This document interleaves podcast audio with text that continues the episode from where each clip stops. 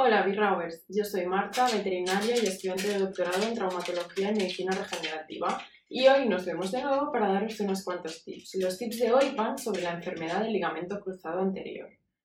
Seguro que habéis escuchado o conocéis a alguien que se ha roto el ligamento cruzado. Sobre todo a veces lo escuchamos en deportistas.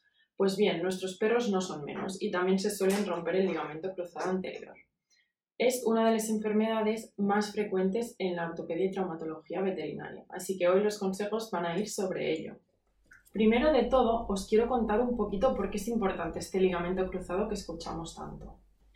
Y bien, es que teniendo aquí un fémur y una tibia, la importancia del ligamento cruzado es que cuando el perrito apoya la patita para caminar, lo que hace ese ligamento es que la tibia no se escape hacia adelante y no note una inestabilidad. Cuando ese ligamento se rompe, lo que pasa es que la tibia se escapa hacia adelante en relación al fémur que tenemos aquí, entonces se produciría este movimiento. Al producirse este movimiento que os comento, que notan que se escapa hacia adelante la tibia, ellos notan una inestabilidad y no quieren apoyar, ya que eso es muy molesto. Este ligamento cruzado en personas se suele romper por un fuerte traumatismo, por ejemplo, un golpe, una caída esquiando, eh, un mal gesto jugando a fútbol o a básquet, pero es que en perros es muy distinto y en perros se suele romper por degeneración, es decir, genéticamente algunos perros tienen una predisposición a degenerar ese, eh, ese eh, ligamento, incluida el resto de la articulación. Es entonces cuando, haciendo una pequeña caminata, eh, andando un pequeño paseo, se lo acaban de romper. Algunas de las razas más predispuestas a sufrir esta enfermedad y esta rotura del ligamento cruzado anterior son, por ejemplo, el Boxer, el Rottweiler, el American Staffordshire, entre otros. Suelen ser razas grandes, pero ningún perrito está libre de sufrir esta rotura del ligamento cruzado anterior.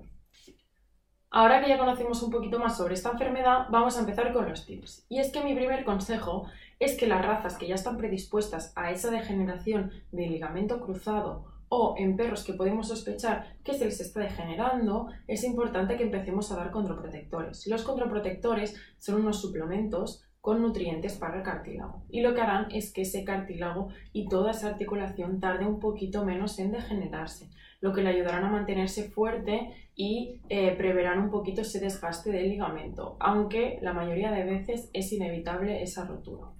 Asimismo, cuando un perrito se rompa ese ligamento cruzado, eh, los condroprotectores ayudarán a reducir un poquito la inflamación de toda la articulación que sufre. Otro consejo es que evitemos realizar movimientos bruscos, es decir, si estamos ante un caso de un perro que tiene predisposición genética o ha iniciado ya una degeneración de esa articulación, evitemos dar grandes saltos, caminatas por terrenos irregulares muy largas, ya que eh, esos movimientos bruscos pueden hacer que el cartílago se desgaste mucho antes. Además, también al tener una mala articulación por esa degeneración y esa inflamación de la articulación, puede producir también daño en los meniscos. Los meniscos son unas estructuras que están entre la tibia y el fémur y amortiguan los impactos. En muchos casos donde se rompe el ligamento cruzado también observamos daño en los meniscos, también se llegan a romper por lo que en estos casos evitaría dar movimientos bruscos porque pueden anticipar esa rotura del ligamento, al igual que pueden eh, anticipar una, fractura de, de los meniscos también. Y es que en esta enfermedad también es fundamental que se realice un diagnóstico temprano y correcto. Cuando se, realiza esta, cuando se produce esta rotura del ligamento cruzado anterior, se produce una inflamación en toda la articulación. Y desgraciadamente no existe una cura, es decir, no podemos reparar directamente ese ligamento y que todo vuelva a funcionar con normalidad. Pero sí existen cirugías correctoras que van a hacer que el perrito pueda volver a apoyar con normalidad sin tener esa inestabilidad de esa articulación.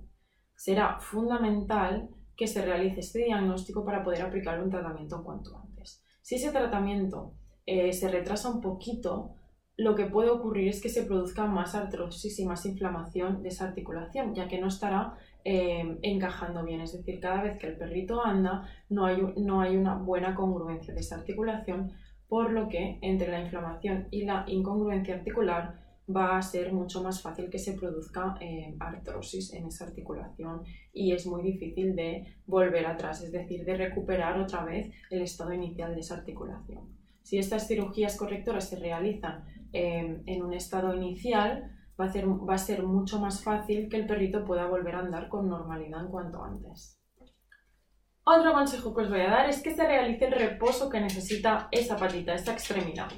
Eh, cuando tenemos una rotura del ligamento cruzado, muchas veces eh, los perritos tienen dolor en un primer momento, pero los días posteriores ya baja un poquito esa inflamación, se produce una fibrosis y no suelen tener tanto dolor y vuelven a empezar a apoyar.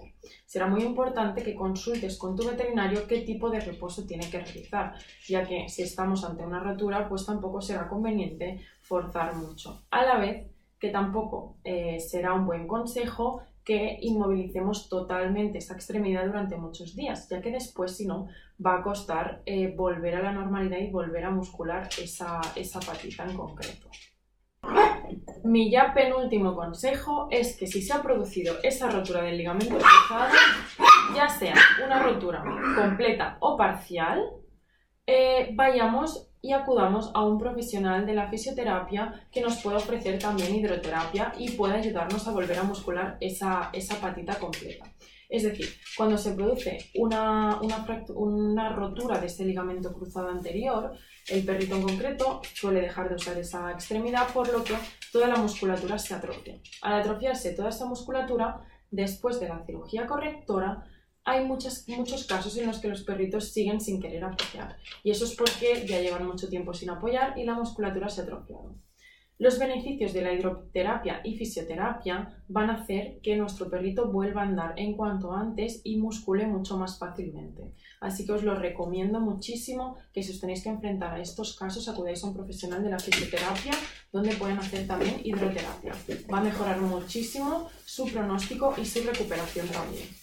Y ya mi último consejo por hoy es que si habéis sufrido en casa una rotura del ligamento cruzado anterior, vayáis con mucho cuidado con la extremidad contralateral. Es decir, hay estudios que apuntan a que eh, los perritos que han sufrido una rotura de un ligamento cruzado, en, el tiempo de dos años, más del 50% se acaban rompiendo el, el, ligamento contralateral. Es decir, si se han roto el de la patilla derecha, se van a romper el de la izquierda y a la inversa. Eso es por lo que os comentaba antes, porque se produce una degeneración genética de esos eh, ligamentos y por lo tanto en algún momento más pronto o más tarde es muy probable que se llegue a romper el de la otra patita. Por lo que, si sabemos que nuestro perrito tiene antecedentes de haberse roto un ligamento cruzado, vamos a estar muy alerta con la otra patita porque puede ser que vuelva a ocurrir. En algún momento que podamos ver alguna cojera, podamos ver alguna molestia, vamos a acudir al veterinario para que nos revise esa rodilla, a ver qué tal está. Y bueno, espero que os hayan servido los tips de hoy, espero que nunca os tengáis que enfrentar a esa enfermedad, pero si os ocurre, espero que os sirvan mucho. Nos vemos en el siguiente vídeo, Birrawers.